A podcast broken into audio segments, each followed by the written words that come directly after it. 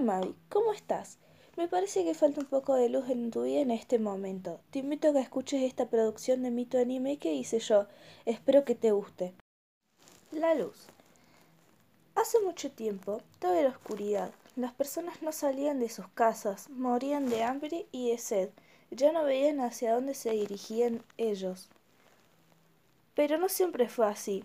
Hacía muchos años existía algo llamado luz, pero nadie la conocía, ya que cuando Dumbledore, el mayor hechicero, se las había entregado, Voldemort se la había robado solo para él. Voldemort era una persona cuyas intenciones no eran más que hacerse más poderoso y más fuerte. Will, que no era el hijo del rey o el más inteligente, él era solo un muchacho más en su pueblo. Un día, o más bien en un momento, ya que como no existía la luz o el sol, no sabían cuándo era de día o de noche. Will se encaminó hacia Hogwarts, el palacio de Voldemort. Will encontró una rama que lo usaría como bastón para guiarse. Cuando ya había pasado un rato, vio a lo lejos algo brillante, algo que no había visto jamás. La curiosidad lo guió hacia aquella maravilla. Luego de caminar un rato, se encontró con Hogwarts. Lo reconoció de inmediato porque tal cual era como lo describían las historias que su padre y sus hermanos le contaban. El castillo estaba iluminado, todo se veía con gran claridad. Will se puso su capucha para pasar un poco más desapercibido. Cuando entró, todo era muy extraño. Había unos pequeños elfos, supuso que eran los esclavos de Voldemort.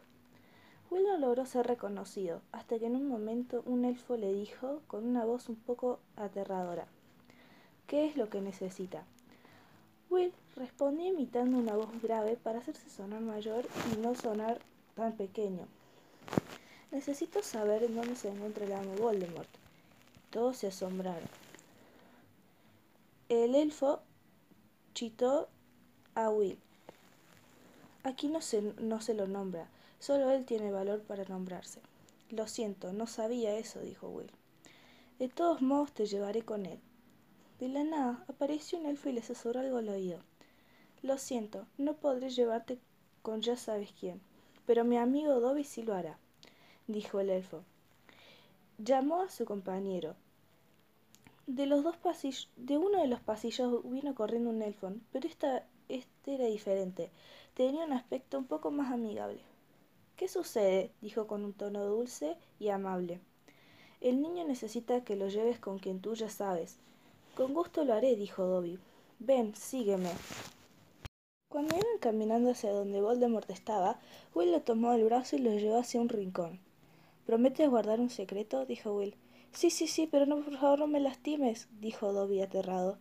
¿Lastimarte? No, solo necesito que me ayudes y que no digas nada. Ah, pensé que me lastimarías.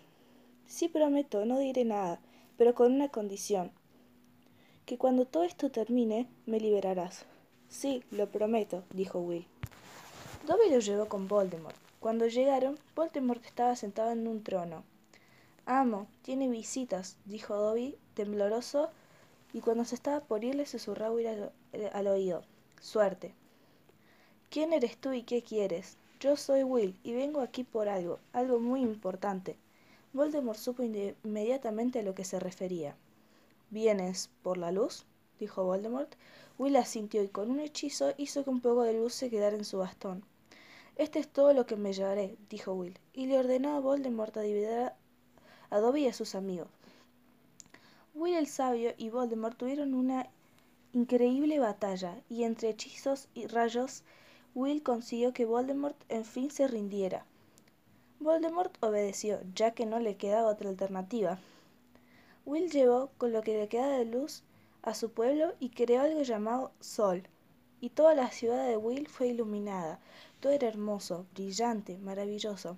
Era inexplicable ese hermoso fenómeno. Fin. Espero que te haya gustado, Mavi. Y si querés, lo podés escuchar cuando necesites luz en tu vida o cuando alguien más necesite un poco de luz también en su vida.